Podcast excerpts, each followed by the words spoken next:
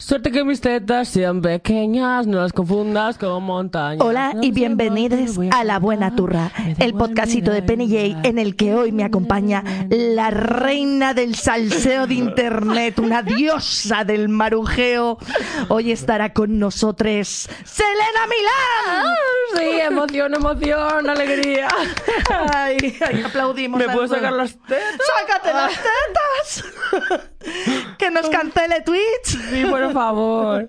Me encantaría. ¿Qué tal estás? Pues muy bien, ¿eh? Bronceada. Es Bron- verdad, estás muy bronceada y Del eso. retiro, ¿eh? No te creas que estoy viajando yo a ningún lado. De mi casa al retiro, de retiro a mi casa, con el bronceador, estos que salen en TikTok, que se hacen viral, yo los pruebo todos y así estoy. Ah, pues te han quedado muy bien todos a la vez juntos. Todos a la puesto, vez. ¿no?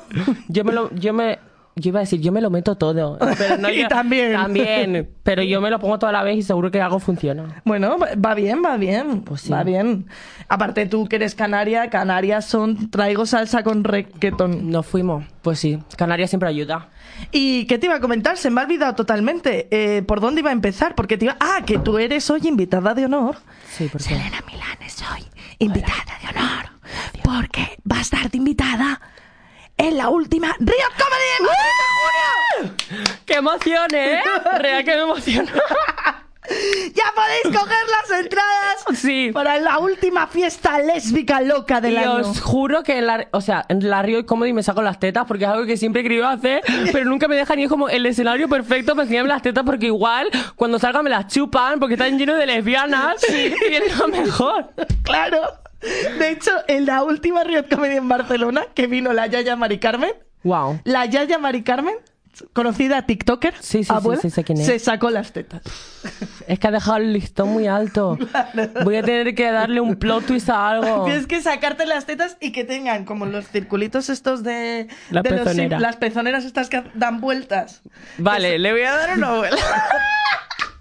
Que salía en el capítulo de los Simpsons que dicen ¿por qué todos los dibujos de Brasil están hipersexualizados? Dice, no, mira, por ahí va la estrella infantil. ¿Por dónde vamos? Por aquí. Y me señalaba con los pezones. Wow, me lo apunto muchísimo. Y tenéis que veniros, ¿eh? Por favor. Venirse, mi gente. Wow. Venirse a la fiesta. Aparte, eh, ya he aprendido a controlar el aire acondicionado del Palacio de la Prensa.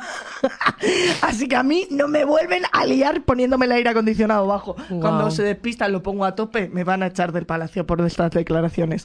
Bueno, dicho esto, ya está. Bueno, tu día guay, te has ido al retiro. Sí. Tu vida guay. Me he puesto mi corona. Llevo una corona ahora mismo. Puedes elegir que empecemos hablando de ti o empezamos con la comentadita. Ay, pues de mí porque soy súper egocéntrica. Venga, vale, vale, pues vamos a empezar hablando de ti. Bueno, vamos, antes de hacer la comentadita de hoy, en la cual hablaremos de Shakira. Shakira. Ah, no, no, pues de Shakira. ¿De Shakira? Sí, porque es más rubia. Las rubias siempre van primero. Venga, vale, pues. La comentadita.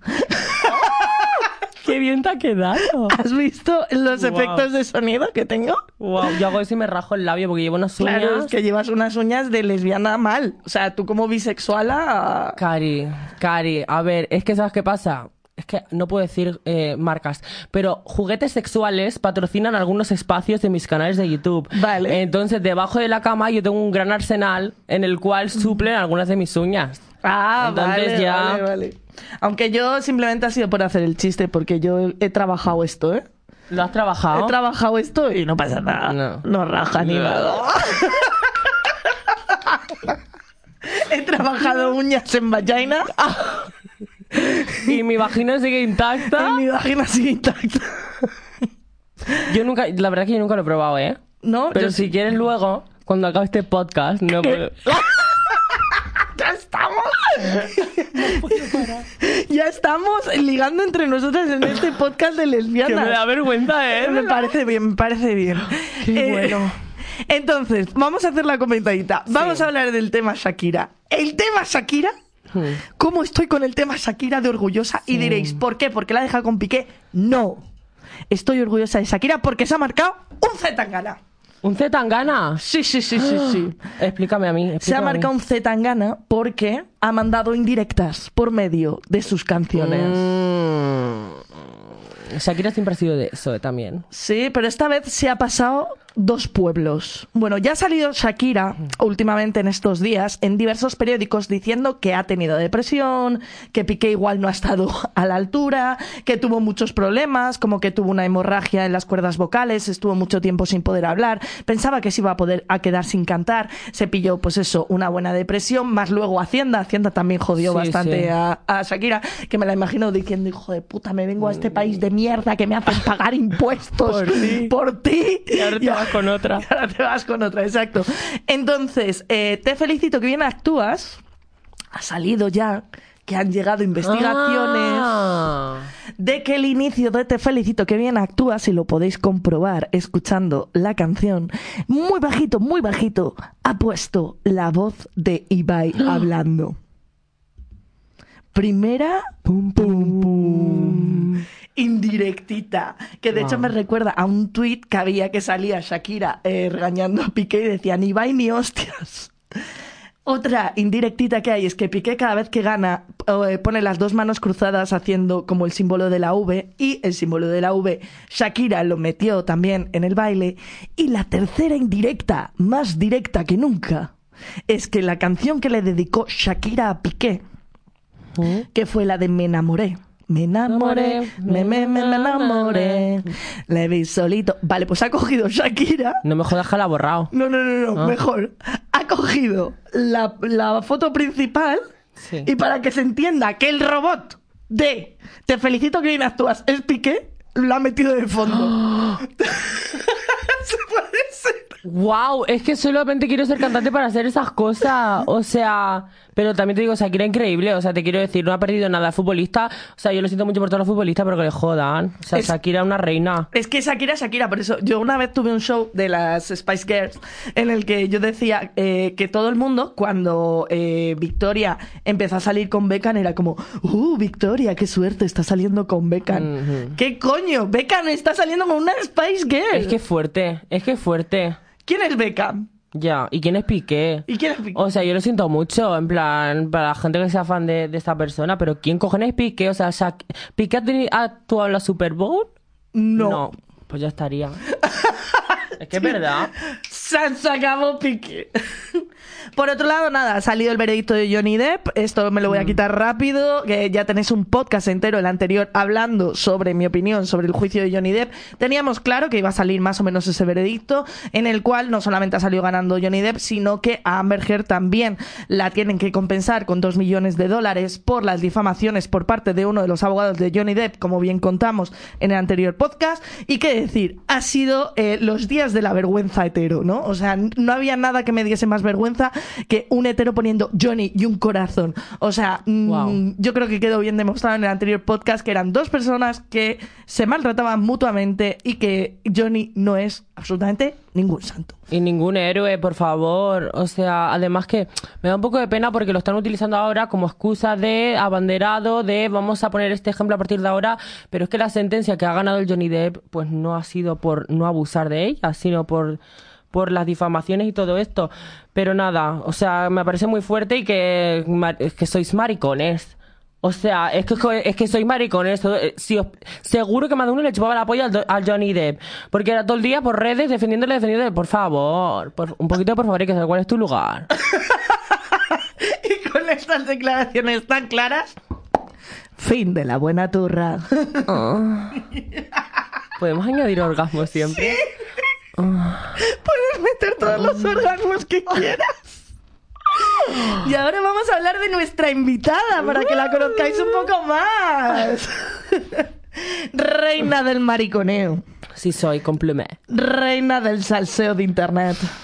Cuéntanos tus aventuras. Que empezaste siendo una chicuela chiquita, chiquita, chiquita con 18 añicos. Que tampoco ahora tengan muchos más. No, no, no, pero ha, ha, ha- ha llovido, ha llovido.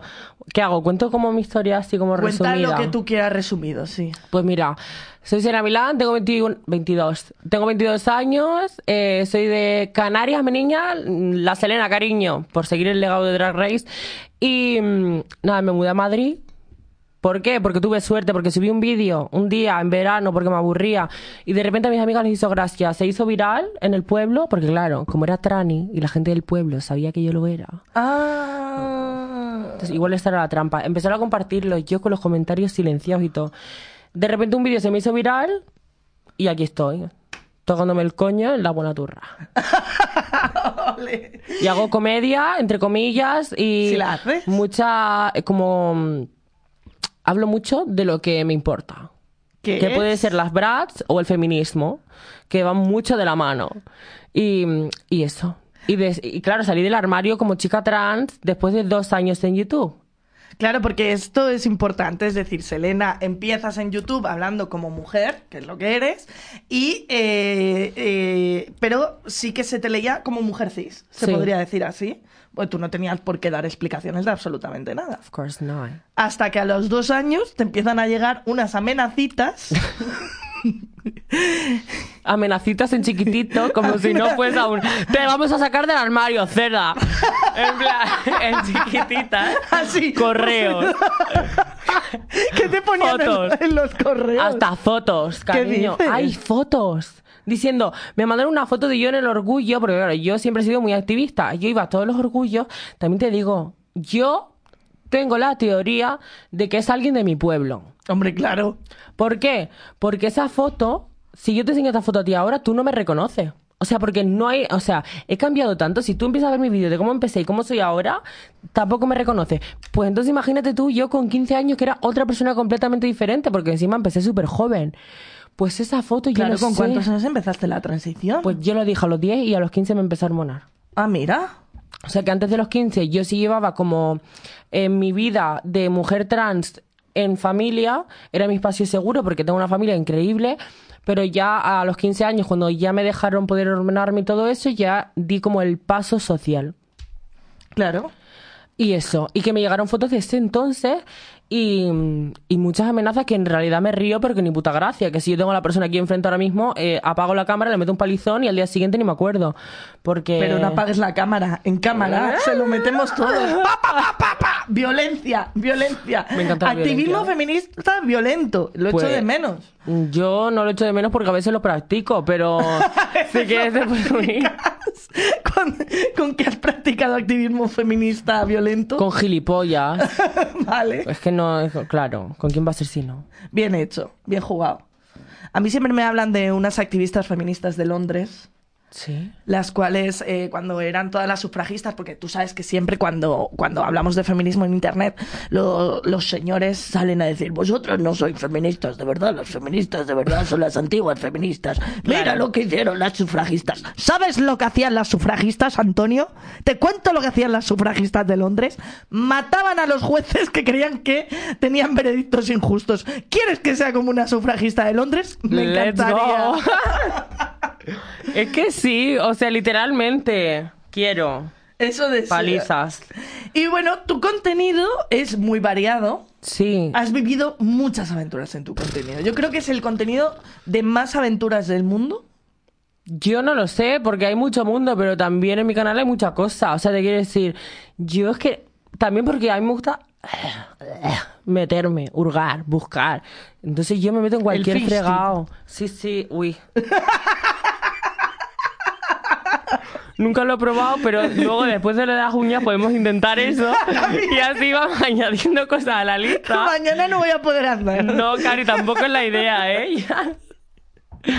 No, pero, pero sí que me... O sea, yo me uno a todo. O sea, y es que mm, no sé si es porque soy acuario o qué cojones, pero tengo una imaginación. Entonces, como cualquier cosita así, yo la meto, yo hago mis vídeos, pero sobre todo es porque me divierto. Entonces, yo todo lo que me hace divertirme, pues lo grabo y lo subo. Pero vamos a- irnos focalizando en tu contenido porque es que es muy interesante. Empiezas creando tu contenido, quizá con un toque más hablar eh, públicamente. Bueno, yo te he visto varios. Uno de los Mm. más vistos, eh, curiosamente, teniendo esto, este momento de tu vida que acabamos de comentar, que es lo de cuando tú sales del armario diciendo soy trans, ese no es de tus vídeos más no, vistos. no, para nada. De No hecho, a la gente se la suda. Es Y que se la pica, eso me encanta. A mí también. es que era justo lo que quería, literal. O sea, de hecho, yo no sé cuáles son de... O sea, creo que puede ser el de las niñas de Vox, El de las niñas de Vox es el más visto. Es que lo está mirando antes. el de la reina del brillo fijo que está por ahí. Sí. Em, no sé. Cuéntame. Pues eso, de tus vídeos más vistos son el de la niña de Vox, que prácticamente es explicando a la gente que esto es muy guay, porque yo creo que mucha parte de tu público es bastante joven, y explicándolo todo desde una perspectiva feminista y bastante izquierdosa, como somos en esta mesa. Sí somos. Y luego ya está mi espacio fantasía, que es tu beef con la reina del brillo. es que eso es. Es que eso ha pasado por tantas etapas, tantos vídeos, tanto todo, que a mí eh, ha sido la mejor época de mi vida, ¿eh? O sea, te lo juro que dentro de YouTube, La Reina del Brillo ha sido como mi, mi mayor inspiración, mi mayor ganas de hacer cosas porque eh, me ha querido pegar. O sea, me ha querido pegar, me ha hecho vídeos. De hecho, yo en mi canal de YouTube hablo mucho de mí misma como Selena Milanesa. ¿Por qué te llamo así? Y es porque dijo, la Selena Milán, esa, grabaron el vídeo, me lo pasaron y a partir de ese día me convertí en la Selena Milanesa. Entonces fue un antes y un después. O sea, para mí la reina del brillo es Jesucristo. Hubo un antes y hubo un después. Para los para las personas que están es que no puedes. Para las personas que están escuchando este podcast y no conozcan quién es la reina del brillo, Claro. la reina del brillo es una persona que se hizo terriblemente famosa durante dos años y sigue siéndolo porque era una tía que se hacía directos en los que cuando no le chupaba el piticlin a su novio Que también era muy piticlin él. que él también era muy piticlin. Ella era como muy grande, ahora está muy delgada porque se ha Sí. hecho una operación de estómago. Ella era una chica muy grande, de barrio, con un novio muy, muy diminuto, Muy diminuto. los cuales hacían vídeos y directos en los que eh, se emborrachaban, robaban un patín. Se meaban encima. Le pegaba. Hacían actuaciones, de hecho. Hacían actuaciones como que si ella fuese la profesora y él era el alumno y si se portaba mal le pegaba. Luego discutía con la madre, luego que si el perro, luego que... No, no, no, es que ha hecho tantas cosas en lo del momento patín. Ro- claro, a todo esto, la Reina del Brillo cuando empezó se hizo famosa por sus directos de que estaba em, retenida en su casa. Ah, es Porque- verdad. Porque no podía salir legalmente, no le dejaban salir de la que la liaba. Pues tú imagínate los directos. Porque no la dejaban salir porque tenía una orden de. de ¿Cómo se llama? Ah. Eh, una orden de. mm, Bueno, pues, joder, ¿cómo se llama? Que no puedes salir Sí, de casa. de que te tienes que quedar en casa y no puedes salir de ahí. Pero por timos que había hecho por medio de Wallapop. Se puede ser más increíble. Es que literalmente quiero ser ella. Es que no paraba. O sea, es que vive cinco mundos por encima. Y cu- cuando adelgazó. Esta chica tiene mogollón de problemas, pero es todo tan. tan. ¿Cómo digo yo? Como tan de reality show. Sí. eh, que te engancha que, que no puedes soltar a la reina del brillo. No, no, yo te lo juro que esta- yo tenía cuentas falsas para poder verla porque las mías me tenía bloqueadas. Porque vale. claro, yo eh, cogía todos estos vídeos y los resubía a YouTube como explicando, dando mi opinión, pues básicamente riéndome de ella y con ella, pero, o sea, que la admiro, pero está ahí como en medio medio. Es que es muy. Es que es muy fantasía la Claro. Y yo tenía mi cuenta secundaria para poder ver todos sus vídeos porque te lo juro que para mí era, eran droga. O sea, yo me levantaba diciendo, a ver qué había hecho hoy. O sea, yo la. Eh, sí, ahora que quieren. Uy, pues igual p- debería proponer un proyecto audiovisual que fuese un documental de la reina del brillo. Es que eso. Wow, yo por creo favor. que lo petaría, ¿eh? Obvia- es que es surrealista. O sea, muchas veces yo cuando era pequeña la frase de la realidad supera la ficción no me la creía. Hasta que aparecen personas como la Reina del Brillo que dice, y por 30.000 lo supera. Sí, sí, O sea, y sí, por sí, 30.000. Pero entonces, claramente, la reina del brillo es uno de tus momentos eh, digitales favoritos. Sí, y yo sí. creo que de mucha gente es de nuestros momentos digitales favoritos. Pero, ¿qué otro momento? Bueno, yo otro momento digital favorito tuyo que tengo es cuando has transformado a la más facha de España. ¡Wow! ¿Eso cómo ha sido? Luisa Garrido. Luisa Garrido. Hay que poner en contexto. Luisa Garrido es una persona que se hizo viral en internet, básicamente porque era una señora muy de derechas a la que le encantaba meterse en pleitos y subir sus vídeos a Instagram y a YouTube diciendo que amaba a Franco, que amaba a España, que amaba a todo el mundo. ¿Qué pasa? Que de repente llegaron los maricones a este tipo de personas que por suerte o por desgracia son los únicos que apoyan a este tipo de personas. es que un maricón, una persona. Eso es como se llama el humor fagota. El humor fagota Muy tiene Twitter. Muy Sí. Twitter, muy fagota. Entonces, le- claro, ella de repente dijo, joder, es que solo me apoyan los maricones, me quieren los maricones, me encanta. Claro, ya empezamos a transformarla. Y yo llegué a su vida. Llegué yo a su vida. Así literalmente, a Luisa Garrida metió eh, eh, eh, En en, una- un caldero, en un coche. en un caldero y la cabeza así. Y Lady Gaga por aquí, que le hacía sus mensajes a Lady Gaga de que sacara el single y lo sacaba, lo sacaba. La Aramis Fuster facha, sí es. Pues nada, de repente. Claro, es que esto fue todo de un día para otro. Yo hacía los vídeos, no sé qué, no sé cuánto, hablé con ella, hice un directo, nos caímos genial. De repente, el gran día. Es que esto es fuerte, ¿eh? Porque hay cosas que no lo he contado. Llega eh, Luisa Garrido a Madrid. Me dice, quiero verte. Mentira, la hablé yo. Le dije yo, quiero verte, claro. ¿Cómo no? ¿Cómo no? Le digo, quiero verte. Quedo con ella en Chueca. Que me dice, estoy en Chueca comiéndome una polla. Y empieza a enviarme fotos y vídeos de la polla, ¿eh? De que se había comprado un gofre de pollo. Sí. Luisa Garrido, vale. Pues nada, llego y estaban, y estaba yo con mis padres aquí en Madrid. Y le dije a mi padre, yo te quiero mucho, papá, gracias por venir a verme, pero yo tengo que ver a Luisa Garrido. Así que si te apetece, vente conmigo y si no, pues chao. Acabamos. Luisa Garrido, mi madre, mi padre y yo No. en el black and white viendo a las travestis. ¡No! Sí. O sea, eso fue el... O sea, tú imagínate, nosotras cuatro, el- era como un poco Marvel multiverso del balón, no entiendo, las travestis, otra kayak.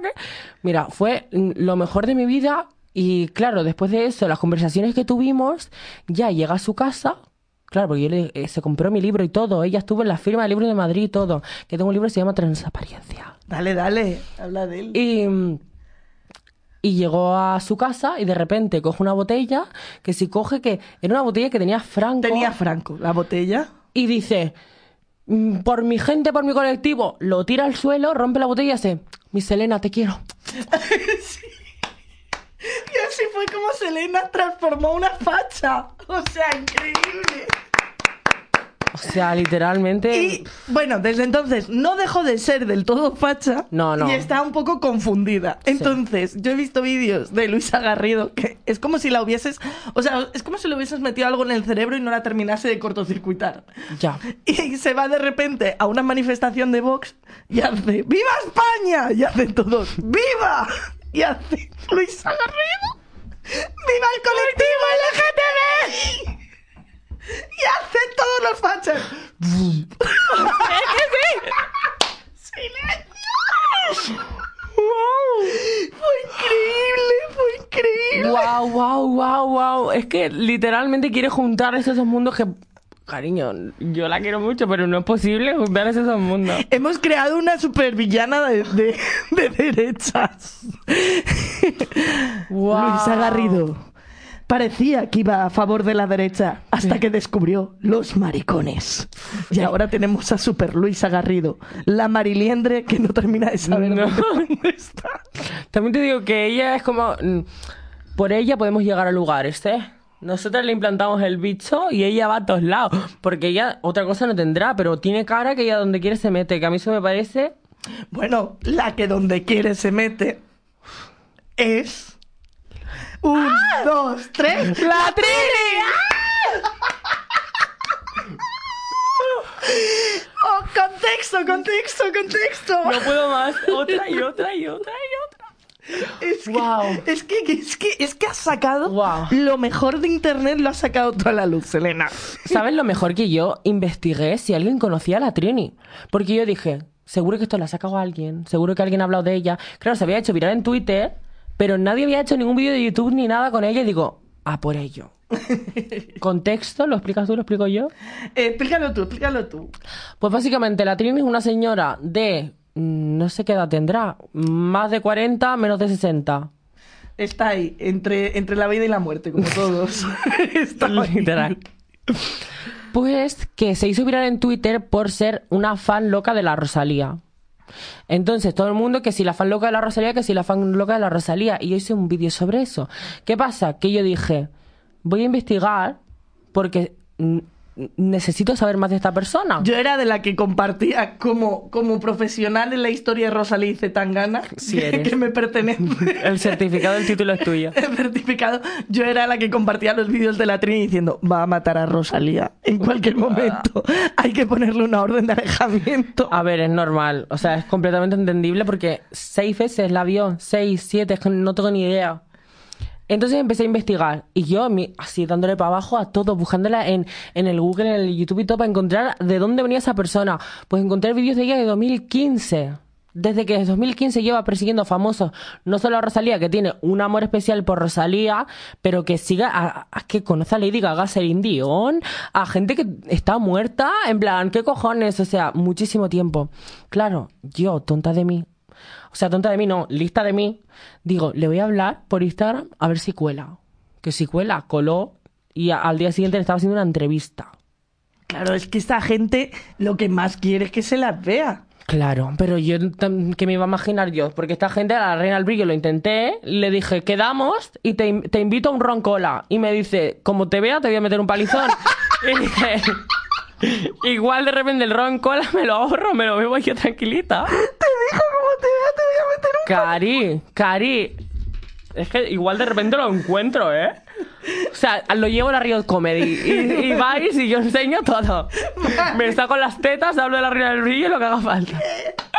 Entradas en la bio.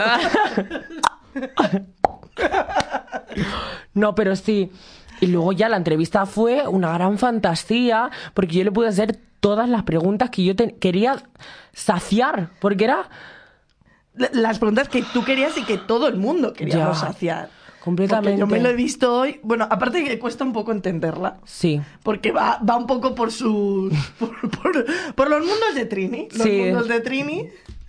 Eh, eh, Sí, sí, te ha sí. dado datos como estar dos días esperando en la puerta de un hotel para una foto. dos días en la puerta y que dormía en el coche y que se iba con sus seis amigas, que hay grupos, que es amiga de los paparazzis.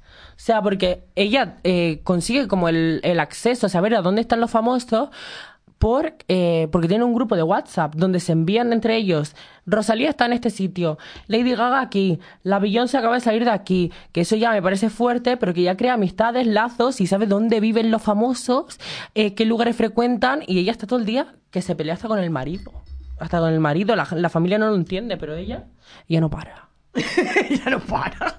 Es su afición, es, es su hobby, es su hobby hacerse fotos con famosos eh, como quien colecciona cromos. Ella, y de hecho ella te dice que tiene muchas firmas de muchos famosos, pero que no va a vender ninguna. Claro. Es su colección. que eso era algo que a mí me preocupaba. O sea, no me preocupaba, sino una de mis grandes preguntas, porque yo decía, a ver, yo, si voy a estar de mm, eh, cuatro, cinco, seis horas esperando a Rosalía, pero de repente te vendo una camiseta firmada por Rosalía por 600 pavos y me saco el alquiler, pues te lo compro. Ya.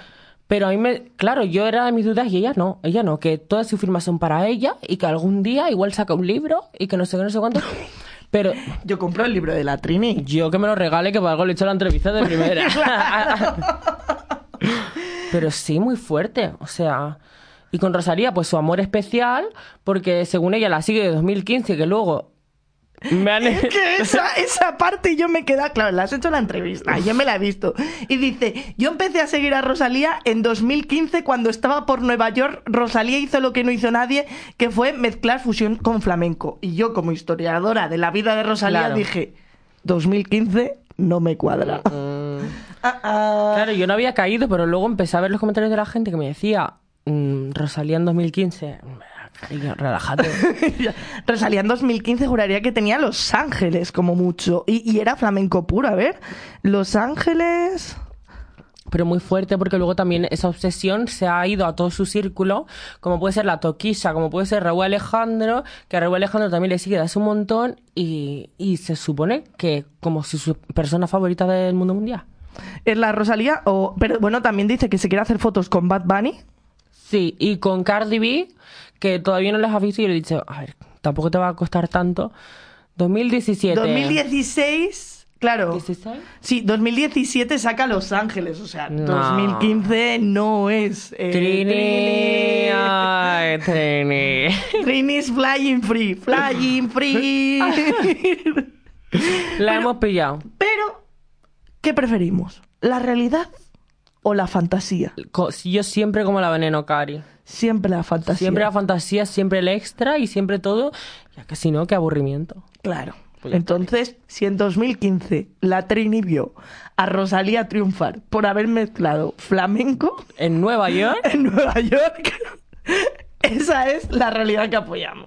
yo vivo la realidad de Trini. A mí mi realidad me importa una puta mierda. Yo me alimento a base de la realidad de otras personas, como puede ser la reina del vídeo, como puede ser Trini, y así sigo subsistiendo. Uf, y ya, dicho esto, un, un último personaje más que te haya cambiado la vida eh, Mm. en YouTube. Wow, es que ah, me ha sacado como la gente más grande y todavía, o sea, no sé. O sea, no sé. ¿Tú tienes a alguien en mente o lo has dicho a ver si saco No, a no, alguien? a ver si sacas tú a Ah, alguien. de- Pues no, yo creo que ha sido como las, las tres personas. Bueno, a ver, el Naim Darrechi, te quiero decir. Oh, Claro, pero Claro. ese no ese no me alimentaba nada bueno. Ese me alimentaba las ganas de meter una hostia. claro. Entonces, mm, pues sí, ha sido un gran ha sido un personaje que yo he disfrutado a nivel em, joderle vivo. ¿Sabes? En plan, porque poca gente te da pie a insultarles a gusto, pero Naim Darrechi es una de las personas que te da pie a insultarles a gusto y que no pase nada. Claro. Entonces, yo esa parte la disfrutaba de sé que me puedo poner delante de una cámara y decirle, eres un gilipollas y deja de hacer lo que estás haciendo porque estás haciendo el ridículo, eh, lávate la Claro, es que polla". Na- Inda Rechi te, te- te viene a ti, además, eh, nos ataca a todas, Hmm. porque ataca el feminismo, pero claro, ataca desde un eh, que tienes prácticamente que ponerles un traductor para entender Sí. lo que dicen, porque es como... Y claro, cuando Naim Darrechi, que es uno de los personajes de los que está hablando, es uno de los principales TikTokers actuales, dice que se ha hecho un cambio de género en el DNI para conseguir los beneficios de las mujeres. Eh, Que no nos los han dado a nosotras y él ya los tiene. eh, ya los tiene. Yo sé. Guau. ¿Qué le darán? ¿Descuento en el Zara? Eh, no sé. Eh, Le manda a Nix un paquete de maquillaje a casa. ¿Qué, no qué ventajas tiene ser mujer? ¿Dónde tenemos descuento? ¿Dónde tenemos la ayuda? Y además, además mujer trans. Te quiero Claro. decir que nos sobran los derechos, más que las mujeres. O sea, te quiero decir, no, eso ha sido muy fuerte. También te digo, fuerte de que la gente sea tan gilipollas de creérselo. Ya. Porque yo era un poco, yo puedo llegar a entender que haya eh, ignorancia o no, no saber sobre ciertos temas, pero Cari, ¿cómo vas a decir hoy hago un formulario y lo envío y soy mujer y la semana que viene me lo cambio? Es que eso es de ser tonta, de creértelo. Entonces fue como, mira, yo voy a hacer el vídeo más que nada, no por mis seguidoras, porque la gente que a mí me sigue, mis witches que la llamo yo, es que hablar de Naim Darrechi me tengo ganas de votar y, y todo eso, pues me entienden y saben de lo que hablo porque ya lo hablo muchas veces. Pero más que nada por captar ese público que se cree que esta persona está haciendo. Eh, Wow, qué revolucionario, que está tirando todo el discurso de las personas trans por el suelo, porque no. No, amor, lo que estás haciendo es el gilipollas. Es el ridículo, claramente. O sea, una persona que te ha llegado a regañar Irene Montero. O sea, es que yo me metía en mi casa y decía, ya está, no voy a salir en un tiempo. Joder, pues como ocurrió, con, por ejemplo, con el personaje este que nos acordaremos todos, el Caranchoa. Wow, sí. El Caranchoa tuvo una crisis de reputación terrible por hacer una broma que ay, era un poco tontería y nos pasamos todos muchísimo porque le respondió el paquetero, el paquetero. El paquetero, el señor que Es que has empezado hablando de sexo. Y esto ha igual. hecho paquetero. El repartidor le, le repartió la hostia. Este tío se quitó de internet y he visto que ha vuelto a TikTok y tiene novio. silencio. El silencio. ¡Viva los LGTBI! El ¡Viva el silencio. LGTBI! O wow, sea- eso me acaba de dejar muerta porque no tenía ni idea, ¿eh? Sí, sí, yo lo voy a hacer mogollón. Sí, sí, sí. Wow, pues mira, me alegra. ¿Qué A mí también. diga? A mí ahora que es gay, me cae bien. A mí también. claro. Ahora es del colectivo. Ahora hay que denunciar a la persona que le metió ese puñetazo por homofobia. Años después, sería increíble. wow, sería un gran plot twist. Sería increíble. sí, Además, sí. tuvo que pagar y todo. La gente está poniendo como plot twist. Es que sí, es que sí, literalmente. Wow. Sí, sí, sí, sí. Y, y bueno, es que, bueno, yo es que también soy muy friki de todos los personajes de internet. Eh, mi personaje de internet personal es Raúl Gallego. Este es el que tiene vídeos en Claro. Twitter. Yo empecé a seguir a Raúl Gallego antes de que se hiciera OnlyFans. Y de Wow. hecho, llega a entrevistar a Raúl Gallego y a su madre. Ahora te voy a decir otra persona, pero acuérdate de mm, OnlyFans y todo eso para que no se me olvide. Vale, pues Raúl Gallego es uno de mis personajes favoritos de TikTok porque le empecé a seguir, porque él hacía vídeos diciendo, escúchame. Y decía, pues, un discurso súper en contra de la gordofobia, pero que acaba siendo súper gordofóbico. Pero lo hacía con toda la buena intención. Y mi fantasía con el vino, porque yo me empecé a obsesionar con esos vídeos, porque en TikTok, en el momento que das al like a algo, ya te Todo sale el rato. pa, pa, pa, pa. Entonces, claro, yo veía a Raúl Gallego, Raúl Gallego, Raúl Gallego, y Raúl Gallego. Y escúchame esto, yo, yo te escucho, Raúl. Y de repente un día le empiezo a seguir en Twitter y veo que se hace OnlyFans, que se saca el, el rabaco de verdad, Sí, que no lo tiene pequeño. no lo tiene chiquito. Y que saca a la madre y a la abuela para promocionar su OnlyFans. Y sale la abuela diciendo, suscribíos al OnlyFans de mi nieto, que tiene un rabaco como esto, y yo así. Y luego se iba a casa de la abuela y se hacía vídeos con objetos de la casa de la abuela. Ay, ay, ay, follándose los objetos de la casa de la abuela. Entonces le entrevisté, ¿eh? Y es un tío majísimo. Claro, pero es que estas personas luego son todas majas. No, pero Raúl Gallego es increíblemente majo. Y dice, es que aquí me dicen gay. Después está haciendo porno gay Claro. porque es bisexual. Y la madre estaba súper orgullosa de su hijo porque estaba ganando mucho dinero y que en su familia era muy natural ir en pelotas por la casa y que no había ningún problema con lo que estaba haciendo su hijo. Digo, ¿esta familia? Otro documental. Pues sí. Documental Raúl Gallego, Reina del Brillo. De- en realidad tendríamos que ir como pequeños documentales de todo, cada capítulo un documental y ponemos como España, la miseria. Y lo subimos a Netflix, se, lo, se lo vendemos y seguro que nos lo compran. Eso es seguro. Me gusta. El Te puedo contar lo de la otra persona, Sí. que esto es muy fuerte, porque lo descubrí hace muy poco y te lo cuento súper rápido. Va, no, no cuentes rápido. Vamos a hacer como misterio. Vale. Había una vez un chico que subía TikToks con su hermana, como si fuera su novia. ¿Qué? No, no, sigue, que todavía sigue. Cuando se le acabó la fama por eso, desapareció No. y ha vuelto. ¿Quién?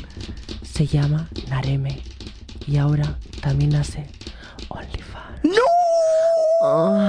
¿No será un chiquito con los ojos claros, moreno, que siempre decía, ¿qué somos? ¿Hermanos? No, primos, no. Es- no sé si, o sea, mm, creo que no tiene los ojos claros, es canario también. Pero, o sea, fue muy fuerte porque él fue muy viral por la relación tan turbia que tenía con su hermana, que era como todo el mundo sabía que era su hermana y se liaban y se tocaban y hacía TikToks de te pongo el pito cerca de mm, lugares donde no debería estar tu pito porque es tu puta hermana. Y, eh, claro, desapareció y ahora se dedica a los OnlyFans, pero claro, se pone a subir a, a TikTok donde hay niñas Pero pues, en el de edad. OnlyFans no está con la hermana. No, no, no, ya lo que me faltaba. A Ah. ver, Vale, Lo- vale. lo que me faltaba literalmente. Se me acaba la agüita de Madrid. Necesito agüita de Madrid. Yo no la había pedido porque pensaba que no. Sí, hay agüita de Bueno, sigue contando. Échame un poco que igual si sigo así, Sigue, también sigue. me a mi hermana, ¿no? ¡No! No, y claro, y se hizo viral por eso y ahora ha aparecido en tweet en OnlyFans. Y claro, yo estoy a la espera de cuándo va a salir con la hermana, porque seguro que dentro de poco lo, lo- es que estaba todo el rato vendiendo a su hermana, me parece súper fuerte. ¿Pero era menor la hermana? Dime que no, por no, no, no, no, no. O sea, menor que yo sepa no era. Vale, menos mal. Pero que esta gente, o sea, en tu cabeza, tú como dices, voy a subir un vídeo liándome con mi hermana y me voy a hacer viral y a la gente le voy a encantar y... Bueno, yo creo que eso es tradicional de la cultura española, ¿no? O sea, al fin y al cabo. liarse con su hermana. Al fin y al cabo es muy normal en, en España, en los pueblos de España y en la monarquía española es. es inspiracional, ¿no? ¡Wow! No sabía yo. O sea, él solamente ha seguido los pasos de, de los más grandes. Bueno, es de Canarias. Ahí como tampoco hay tanta gente. Ahí en Canarias, ¿tú crees que se lían mucho entre primos? Que sí. Sí, ¿no? Pensaba que iba a decir entre hermanos y iba a decir, ¿qué va? Y has dicho primos y dicho, sí. Yo me lía, yo me con un primo, eh. pero porque no te enteras. ¿De cuánto? Lejano, sea, cercano. lejano. Ah, ok. Es que eso no cuenta. Pero porque al final hay tanta gente. O sea, que no te. O sea, te quiero decir, tanta gente que es familia tuya que ni te entera. Porque yo, por parte de mi padre, tengo siete tíos. Por parte de mi madre, más de lo mismo. Entonces, al final, que si uno, que el otro, que el otro. Cari, entre más primo, más rimo en Canarias. Vale. me gusta, me gusta esta idea de Canarias. Creo que lo pondría como eh, frase promocional para el turismo. Cuanto más primo, más arrimo. Guau, sí. Y, y nada, y empezar a promocionar pues a toda esta gente que le gusta el porno entre hermanos, porno entre primos. Y si te gusta el porno gay, pues te vas a más palomas que entre las dunas te vas a encontrar. El buen cruising. Sí. El buen fuerte.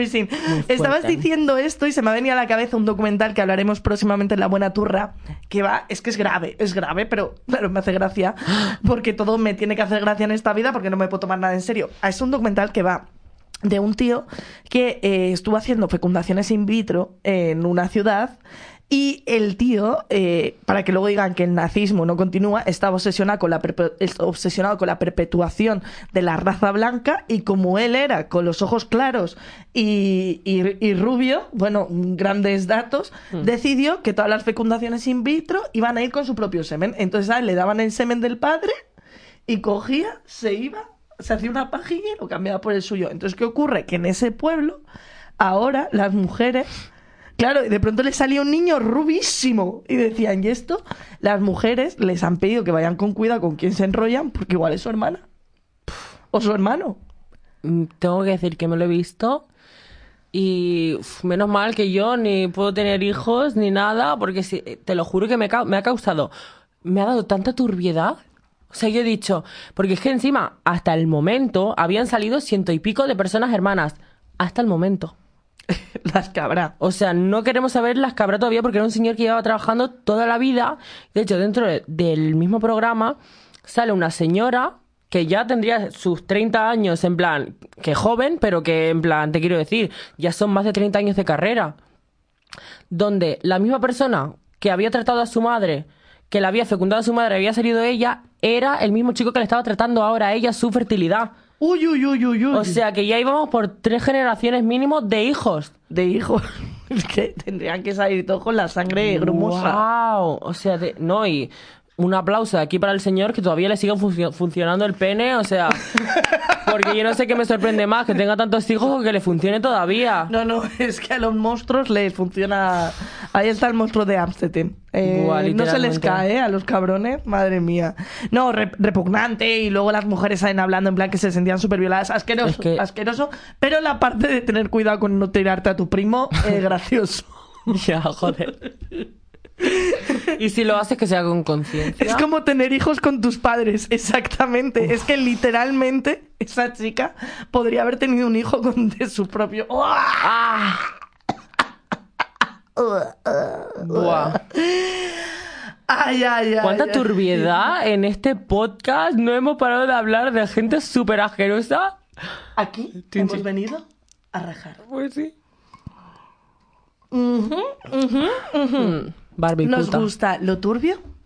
Nos gusta el, El mamarracheo. el mamarracheo, El mariconeo. el mariconeo. Y ahora os habíamos prometido que íbamos a hablar de que la Barbie es una zorra. Y vamos a hacerlo. Pues sí. Esto empieza, esta historia empieza porque yo le pregunto a Selena, ¿cuál es tu película favorita? Y me responde, Brad, Rock and Angel. Y digo, allá que voy. ¿Por qué no perder 40 minutos de mi vida en ver Brad's Rock and Angel? ¿Te la has visto? Hombre, claro. ¡Wow! Es una pasada. No me digas que no es un peliculón. Es un peliculón, pero sobre todo es un peliculón si tú, o sea, es aún más peliculón si tú conoces Claro. la cantidad de disturbios que ha habido entre Barbie y Brad en la vida real. Que es lo más interesante. Pero antes de contaros eso, cuéntame, ¿por qué te gustan tanto las Mira, voy a explicar. Explica. Súper rápido y resumido porque hablo por... No, no, tú tranquila. Yo es que no sé ni cuánto tiempo puedo estar aquí. Entonces voy como con prisa a todos lados. Bueno, les cuento. A la gente que me esté viendo por cámara la voy a enseñar. Vale, estoy enseñando ahora mismo una Bratz muy mona con sus mechas, blanca, rubia, muy Cristina Aguilera, eh, 2000 era, Rock Angel, el nombre lo explica, muy rockera ella. era la Bratz de mi infancia. Y claro, yo como persona trans que soy, con muchos eh, teenager issues, pues llegué un día a mi casa y digo, buah, le voy a decir a mi madre que me saque mis Bratz, no sé cuánto. Y esta de aquí, la que acabo de describir, era mi Bratz favorita. Porque es una Rock and Angel. Claro, y es que tiene mechas. O sea, te quiero decir, y tiene purpurina en los ojos. Nunca las llevaban. Y era como muy especial. Y digo, buah, la voy a buscar no sé cuánto, que la puta de mi madre aquí en abierto, te lo digo. Oye, pero bueno, un respeto. Mi madre me la tiró a la basura. La santa de tu madre te la tiró a la basura. Ah, es que yo, mi madre. Es que ella me llama puta mía, es que somos las dos igual de puta, entonces ya. Y me lo tiró a la basura y yo me quedé con mucho trauma, o sea, te lo juro, ¿eh? O sea, porque para mí era la Bratz de mi infancia, de eso que no te pueden tocar, de que tenemos escondido y que eso en el baúl, aunque esté en un baúl y nunca lo toque, eso de ahí te lo llevas a la tumba. Pues para mí era esta Bratz y de repente me la pierde. Claro, a mí ya me dio un mal, se me cortó... Yo no sé ni hablar. Cortocircuito. Está bien. Sí. A, a cortocircuito. Que te vas a electrocutar.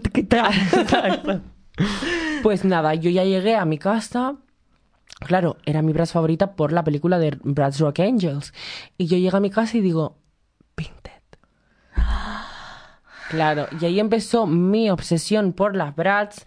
Y aquí, donde me ves, tengo una colección de Bratz, que no sé cuántas Bratz tendré, si 50, o sea, estoy loca. Esta fue la, primera que busqué, me costó encontrarla como 3, 4 semanas, la encontré, y eso ya no ha parado. O sea, la Bratz Rock Angels de todas las que salen en las películas, todas las tengo en mi casa, y las tengo así colocaditas, y ya no he podido parar, no he podido parar, no he podido parar, y nada. Me he traído aquí las dos que más me gustan, que es la más cara, que me ha costado 70 pavos, y eh, mi favorita. Claro, porque es que ha habido tanta movida con las Bratz y la Barbie que entramos en coleccionismo. Entonces estas muñecas han pasado de valer 12 pavos a 70 euros, 120, 200 Y yo porque no me he querido gastar más, claro, sí, completamente. Entonces, eh, para contar un poco de eh, la película la popular película Bratz Rock, Angels, ¿tú te diste cuenta de que es un ataque continuado a Barbie?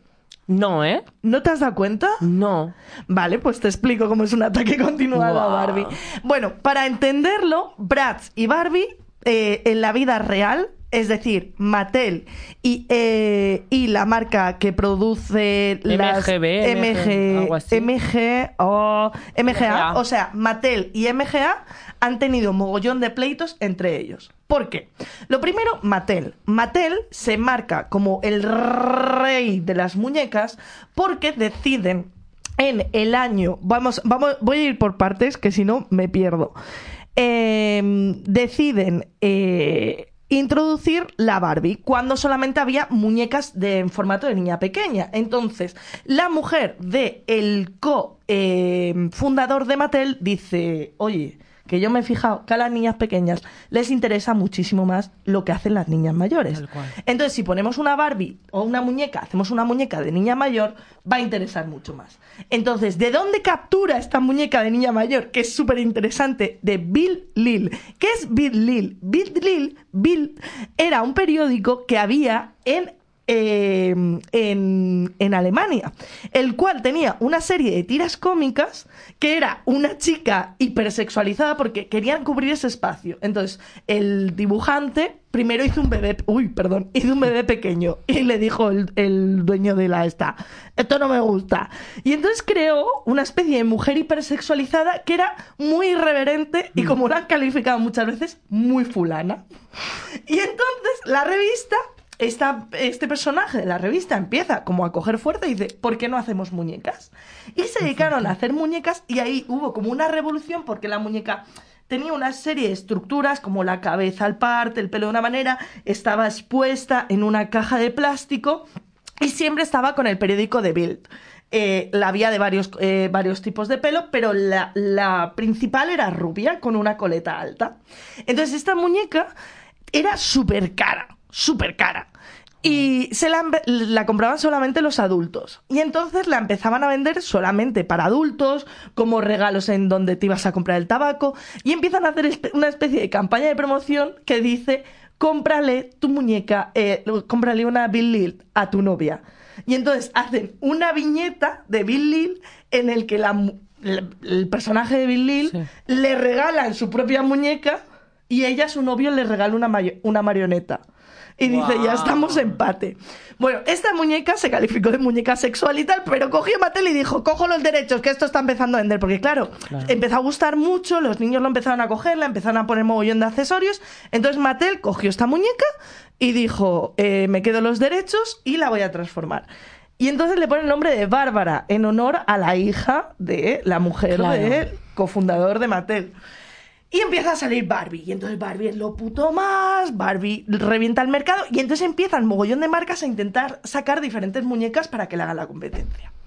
A todo esto, un trabajador de Mattel, en el año 1999, les presenta los bocetos de las Prats. A Ahí Mattel. empieza el salseo. Claro. Y le dice Mattel, who is that? Estas tías feas. y le- Too much extra. Claro, y dice el otro, ¿que no te gusta? Dice, no, dice, pues para mí. Se lo Claro. guarda y se va a MGA, ¿no? MGA, Mm, hemos sí, dicho sí. que era. Y entonces se va con el director y le presenta los bocetos. Y entonces el director le dice, esto es feísimo. Claro, a ellos tampoco les gustaron. no. Pero a la hija del director, joder, no para de dar golpes al micro, a la hija del director sí le gustaron. Y entonces sacan las Bratz. Y las Bratz empiezan a hacer competencia a Barbie. Y empiezan a bajar las ventas de Barbie porque las Bratz molaban. Claro, o sea, es que justo, yo esta historia también me la, me la sabía. Y las Bratz empezaron a molar más porque la historia que vendía Barbies era de ser perfecta y de, y de mis cositas. de tiqui, ti. y la historia de las Bratz había una historia detrás que era de amistad, porque no salió una Barbie, salieron las Bratz que eran varias. Entonces empezaron a vender ya no solo la historia de soy una chica mayor, sino soy una chica mayor que va de compras con mis amigas y que me encanta la moda y que me encanta no sé qué. Y realmente fue eso lo que empezó a interesar. Claro, que me encanta la moda, que me voy de viaje, que tengo trabajos guays en sitios guays, que llevo plataformas y que llevo toda la cultura de ese momento. O sea, en Tal ese cual. momento, de hecho, yo cuando he visto Bratz Rock Angels, he dicho mm, Bratz Rock Angels o eh, las Spice Girls. Sí, literalmente que llevan, o sea, las muñecas llevan un piercing en el ombligo. O sea- ¿Cómo no va a ser mi favorita? Claro. No sé. A una niña de 12 años le das una muñeca con un piercing en el ombligo y se vuelve crazy. Entonces, en ese momento, eh, lo que hacen es que Mattel se empieza a volver loca y crea como una especie de su propia versión de Bratz. No, espera, sí, que crean Sí, como sí. una Barbie que es como muy similar a la Bratz. Que son las... Oh, Eh, que no son las Mycin. La MySins. Wow. Entonces, eh, empiezan a crear las Mycin y les dicen los creadores MGA, eh, Chochito, no me copies. Tal cual. Y, y entonces dice, no, no, eh, que no, que, que, porque claro, las, las están ganando a juguete del año, ¿no? Entonces le dice que, te vamos a demandar por plagio. Y entonces gana la demanda eh, por plagio. Pero Mattel dice, tú me vas a demandar por plagio, espera, que voy a investigar. Y empieza a coger así los papeles. Y dice, el creador de Bratz cuando se lo propuso a MGA, era trabajador nuestro. Por lo tanto, las Bratz nos corresponden. Me mato. Eh, gana Mattel Y MGA sacan otras. y MGA saca las Mix, o eran, eran ¿cómo se llamaban? No me acuerdo. Pero que eran también muy parecidas a... Eran muy parecidas a las Bratz porque, claro, les retiran las Bratz y retiran de todos los mercados todas las Bratz. O sea, esas navidades, todas las Bratz, ¡fum! fuera del mercado. Wow. Y entonces, eh, mientras tanto, les plantean una contrademanda MGA a Mattel. Y mientras tienen estas que son como una especie de Bratz, pero no terminan de serlo, tal. Y ganan. Y entonces ya tienen las Bratz. Ya tenemos a la Ya tienen a las Bratz por fin. MGA, en plan, Buah, ya tenemos a las Bratz, los vamos a petar. Pero, ¿qué pasa? Que Mattel llevaba un tiempo trabajando la idea de Bratz. Y le quedaba muy poquita pasta. Y dijo, ¿qué es lo que se lleva de verdad? Y lo que se lleva de verdad era lo gótico. que era cuando estaba el chico este tatuado, que estaba tatuado como una calavera tal. Y entonces, ¿qué saca Mattel? Monster, Monster High, Monster High, Monster, Monster High. ¡Ah! Y se vuelve Monster High número uno de ventas, que prácticamente son Bratz. Malditas putas. O sea, o sea, wow. Yo toda la vida he estado pensando que las Monster High eran de Bratz. Yo, o sea, literalmente las Bratz fueron la puta revolución. O sea, después de las Bratz salieron muchísimas. También te digo, las Monster High, pues son un icono. O sea, no te lo voy a, no te lo voy a negar. Muy de colección, además, porque encima sacaron que si a Lady Gaga en Monster High, que eso no lo habían hecho antes. Esto de sacar Bratz inspiradas en. No. Llegó Monster High inspirándose en Born This Way de Lady Gaga, eh, sacándote no sé qué, no sé cuánto. Y yo entiendo el, el triunfo. Pero que las Bratz son las originales. Y si tienes buen gusto, te gustan las Bratz. No shame. Pero las Monster High lo petan. Claro, tú esto ibas a los escaparates y decías, pero ¿por qué esto es igual que una Bratz de monstruo? Pero no caías en si era de Mattel o en- de NBA. Y entonces las, Bratz, eh, las Monster High los petan y entonces sacan como a las primas brujas de las Bratz. Las Bratzilas. Sí, pero se comen una mierdita. Una gran mierda. Una mierda. Porque son feas. es que son feas, yo lo siento mucho. También porque en todo esto de guerras, de muñecas, al final no les quedaba de otra que sacar y sacar y sacar y a ver cuál cuadraba y la calidad de muchas de las Bratz bajaron, un de muchas muñecas bajaron un montón porque no había presupuesto.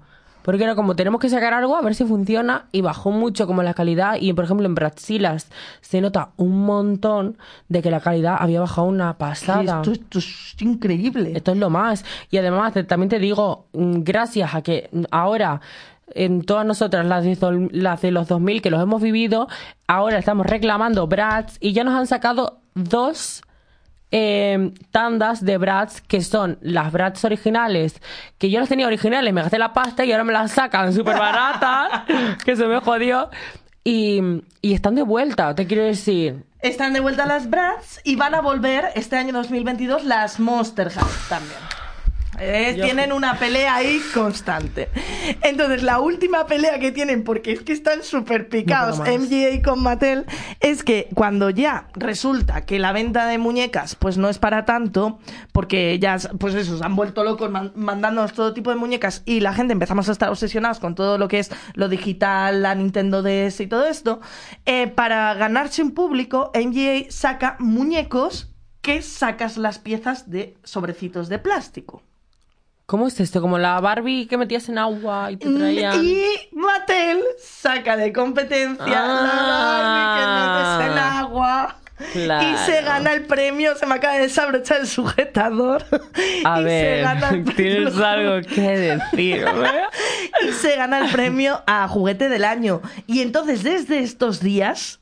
eh, siguen en pelea y ya el de NBA le ha dicho como me sigas copiando nos volvemos a ver los tribunales primo Boom. y Guau. esta es la historia Cari, la historia que no termina, además. no terminan claro porque sigue presente a día de hoy Yo eso último no lo sabía, me he dejado como anonadada. O sea, te quiero decir, yo siempre voy a ser Team MGA, voy a ser Team Bratz, voy a ser Team todas estas. Que sí, que tuve Monster High, ¿eh? también me dio por ahí. Está guay, está muy chulas. También me dio por ahí, pero a mí, a mí lo que me viene es el recuerdo de las Bratz y supongo que a las más nuevas le vendrá el recuerdo de infancia de Monster High.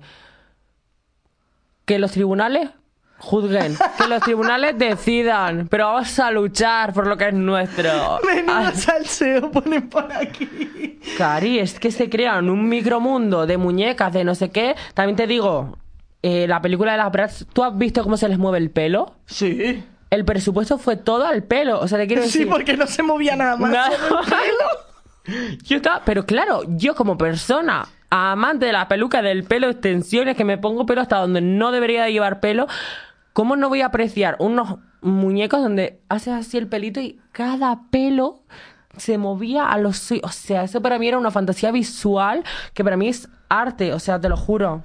Pues ahora que conoces esta historia, si vuelves a la película, te das cuenta que las dos villanas enemigas, las Claro, dos las gemelas, gememalas, las Barbies. eran dos Barbies. Sí, sí, sí. Eso sí lo sabía, pero porque también es muy obvio, ¿eh? Claro. O sea, es un lanzar a cuchillo y clavar aquí porque eran dos chicas que eran, eran iguales, son gemelas, le llaman las gememalas, son rubias, van vestidas de rosa, flacas, no como, o sea, porque al final las Bratz sí son más eh, con sus curvitas y no sé qué, y cabeza muy grande y pies muy grandes.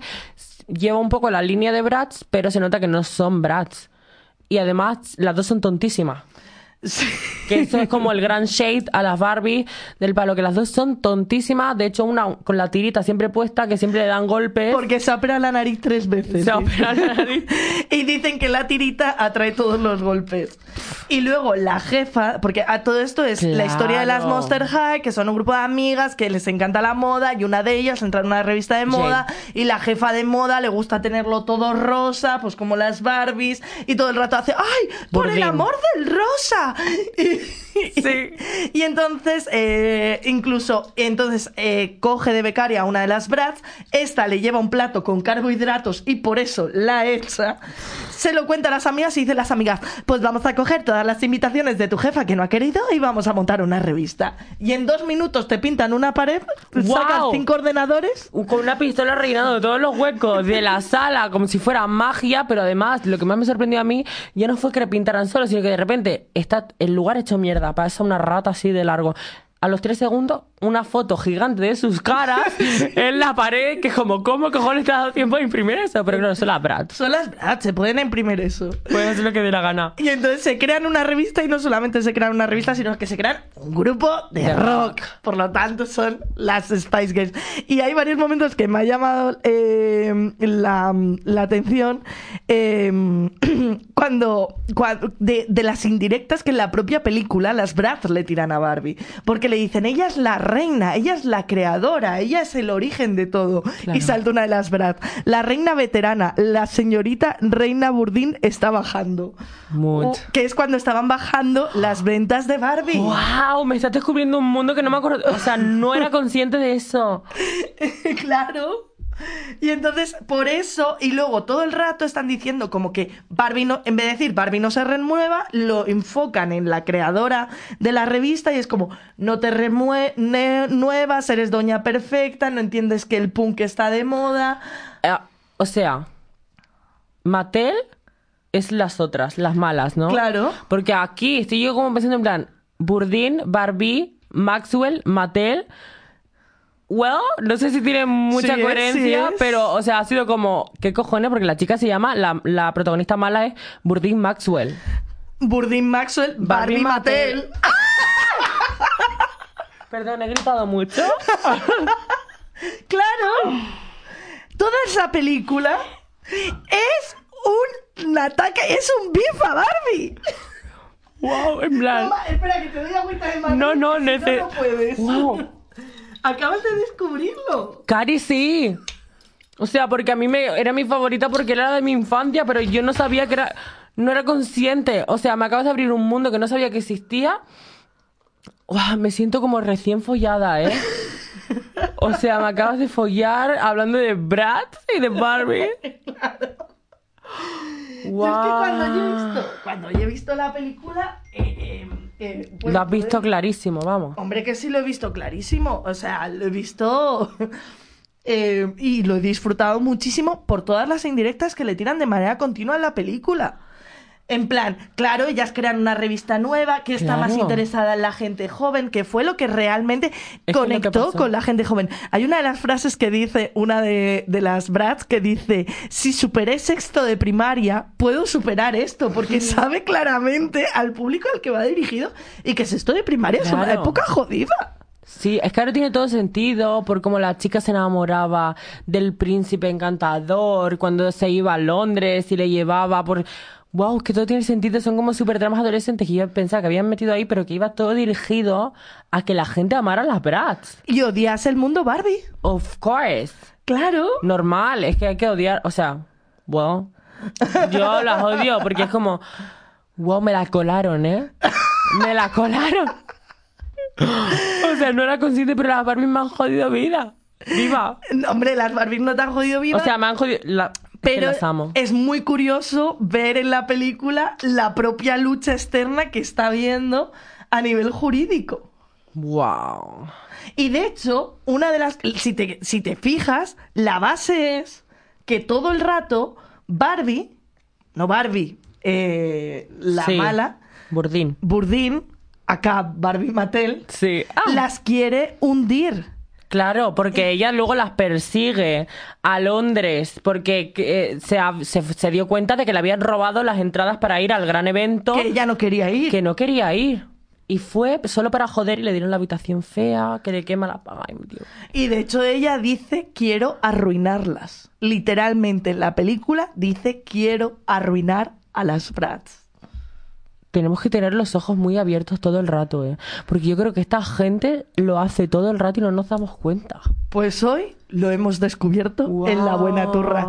Pero no vamos a terminar aquí. No vamos a terminar aquí. Ya hemos terminado con la historia de Barbie. No. Voy a aprovechar que estás aquí, Selena. Sí. Vamos a hacer un cambio radical en el contenido. Ya habéis flipado con Barbie. ¿Ok? Ya hemos flipado con la vida de Selena y sus aventuras en internet. ¿Ok? Pero queda la brujería y casos paranormales. Chun, chun, chun. ¿Tú crees que yo iba a tener una bruja en la mesa? ¡Guau! Y No le iba a preguntar por sus casos paranormales. Bueno, es que por dónde empiezo, eh. El que más te guste. Buah, es que el que más, te lo juro, que si yo tengo que empezar, porque hay uno muy heavy. Hay uno que es el más heavy de todo, que es el como el que ha comenzado absolutamente todo, que si empiezo, en plan, me puedo pegar una hora hablando tranquilamente. Entonces, igual de repente, lo podemos dejar para otro podcast. vale. Pero, o sea, ha sido algo de mucho, mucho tiempo. O sea, pongo un poco en contexto. A mí me empezaron a pasar muchas cosas de pequeña. Wow, hemos cambiado todo el ambiente, o sea. Y mm, me pasaron muchas cosas de pequeña a las que yo les daba siempre una explicación lógica. Pero Voy a ir directamente, que creo que es la que no he contado todavía, que más sorprendente se me ha hecho, que fueron como dos casos. El primer contacto con alguien que no estaba vivo. Vale. Y el segundo caso que es cuando ya era consciente de que yo de repente podría contactar con personas que no estaban vivas. Yes. Ok. ¿Por qué el Rey León? Me gusta. Ah.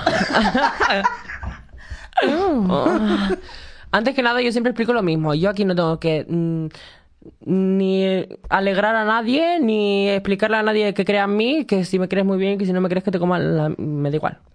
Bueno, pues el primero, yo siempre había sido una persona muy espiritual, me habían pasado muchas cosas de pequeña, pero yo tuve como un bloqueo porque lo que me pasó de pequeña fue muy fuerte, yo lo sufrí mucho, entonces yo me negué a todo lo espiritual. O sea, yo fue como, no quiero saber nada de este mundo, no quiero saber nada de lo que me puede llegar a pasar y pues yo estaba teniendo, cuando salí de esa mierda, pues una vida bastante tranquila.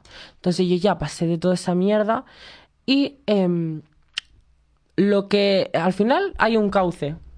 Y aunque tú te quieras salir del cauce, va a venir un oso por aquí, te va a llegar ahí y al final vas a acabar siempre en el mismo sitio. Entonces, por mucho que yo quisiera huir de ese mundo, un día, de repente, voy a un asadero, que un asadero es como una parrillada en Canarias, y veo a una chica.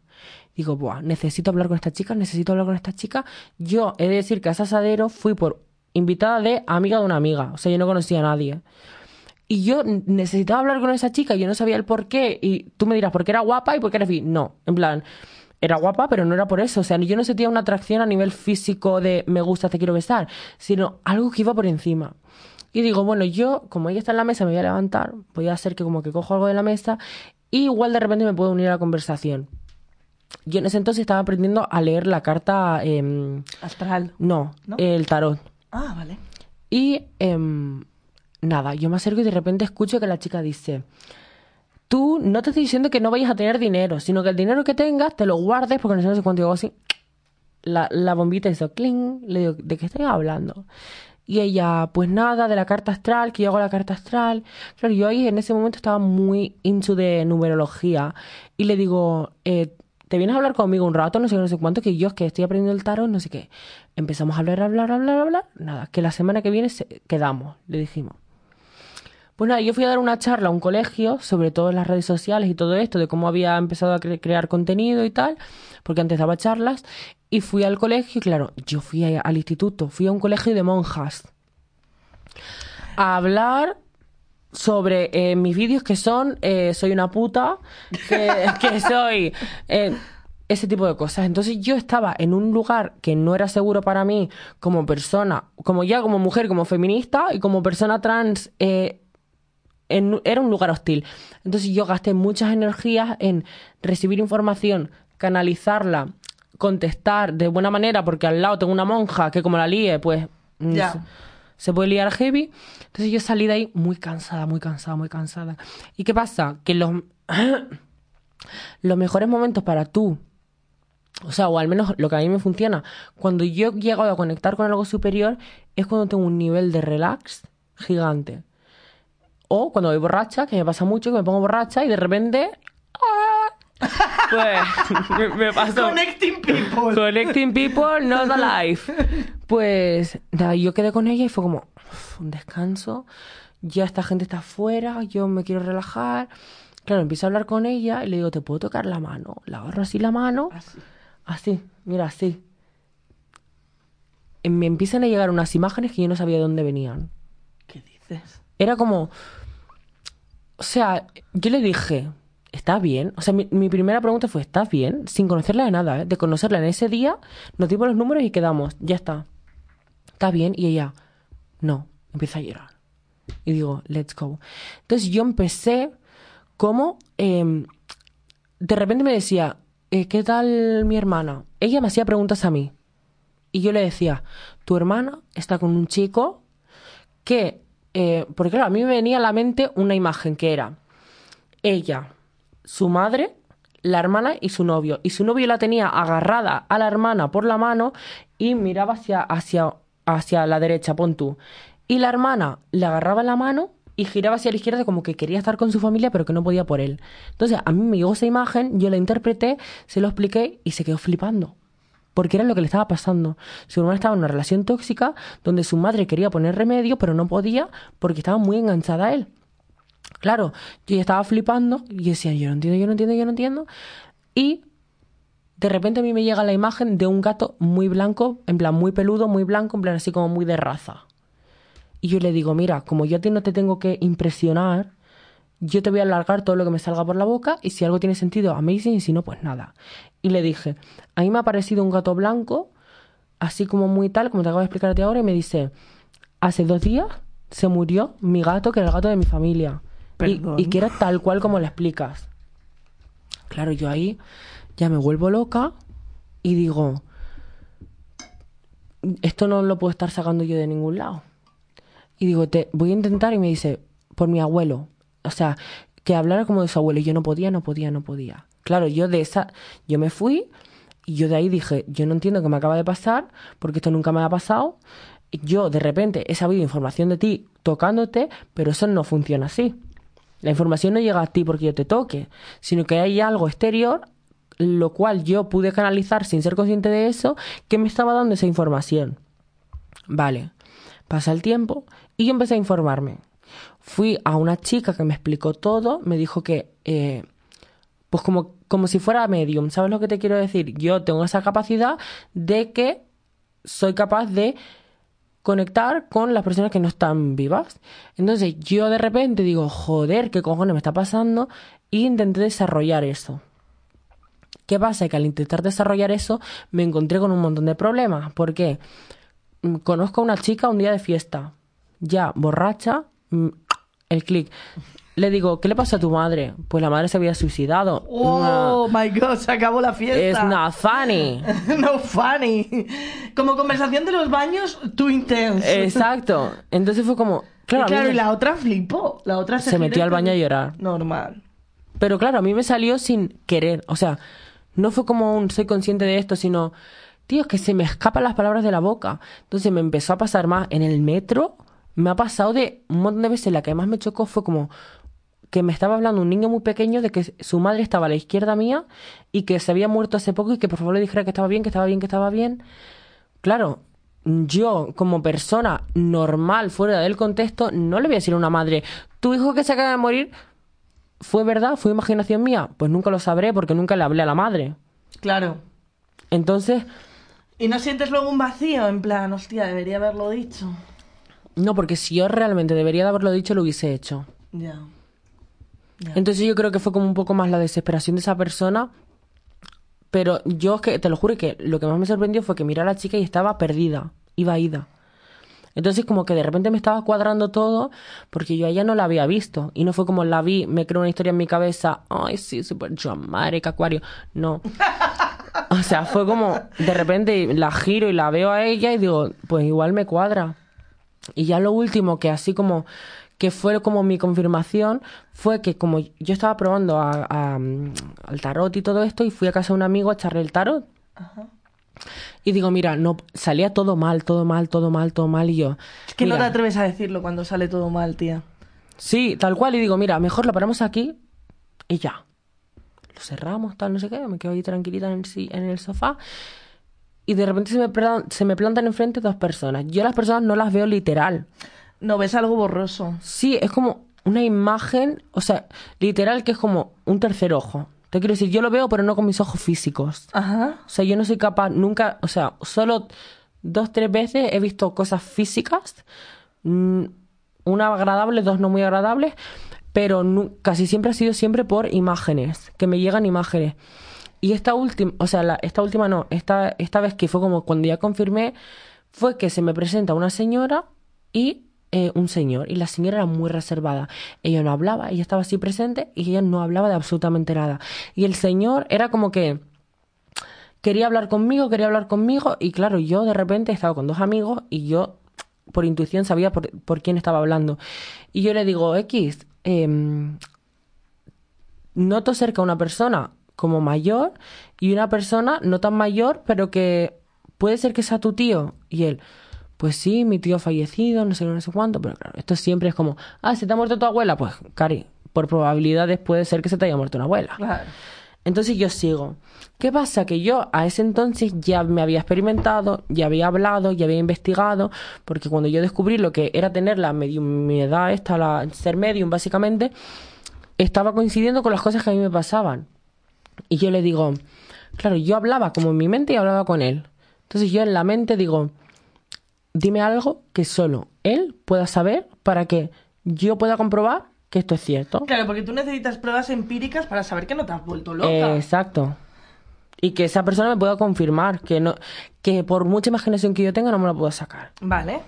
Y me dice, dile una cosa de uno, en plan, me, me llegó como un mensaje que ponía calcetines. Y yo, calcetines, calcetines. Y número uno. Y yo, pues nada, yo le digo, ¿tiene algo de calcetines? No sé qué. Y en plan, yo no tengo ningún recuerdo con el de calcetines, no sé qué. Claro, entonces como yo ya vi que no, pues que no iba para adelante, digo, mira, ya está. ¿Qué pasa? Que no se iba. Ok. No se iba, seguía detrás mía, detrás mía. Bajamos del bloque de la casa, vamos caminando justo hacia Sol, que íbamos a coger el metro, y el pavo seguía detrás mía. De repente mi amigo se para, hace así, se le queda la piel de gallina, me dice, "Serena, mm, nah". o sea, se quedó sin palabras, empezó a emocionarse y le digo, ¿qué ha pasado?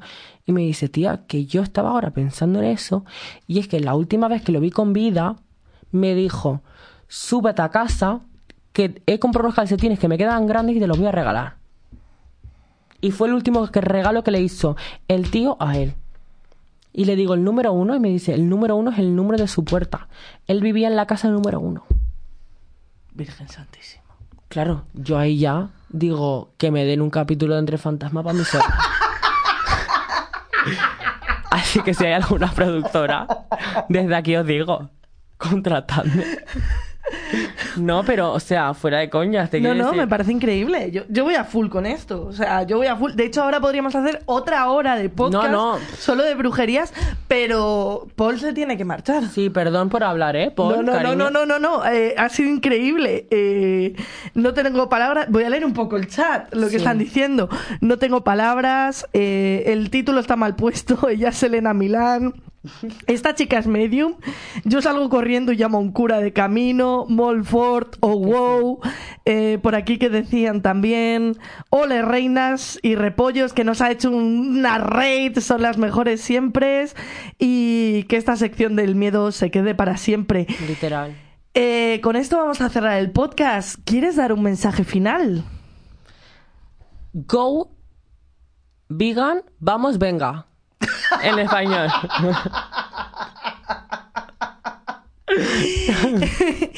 y que vivan los beef, aunque sean de la Barbie y de la Brad. Literal. Así que con esto terminamos la buena turra. No olvidéis coger las entradas para ¡A la Río Comedy! con Selena Milán que tendremos en junio. Entradas en la bio de nuestro Instagram, arroba riotcomedyfem, arroba pennyj. Y si queréis seguir, arroba Selena Milán en YouTube, en Instagram, en TikTok, en la vida. Un besito muy grande. Nos vemos todos los martes y los jueves en todas las plataformas. Que viva la buena turra. Jodan, Barbies.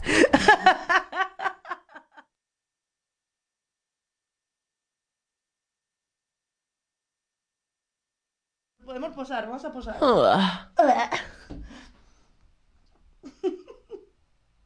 Así tengo foto para. Ya está.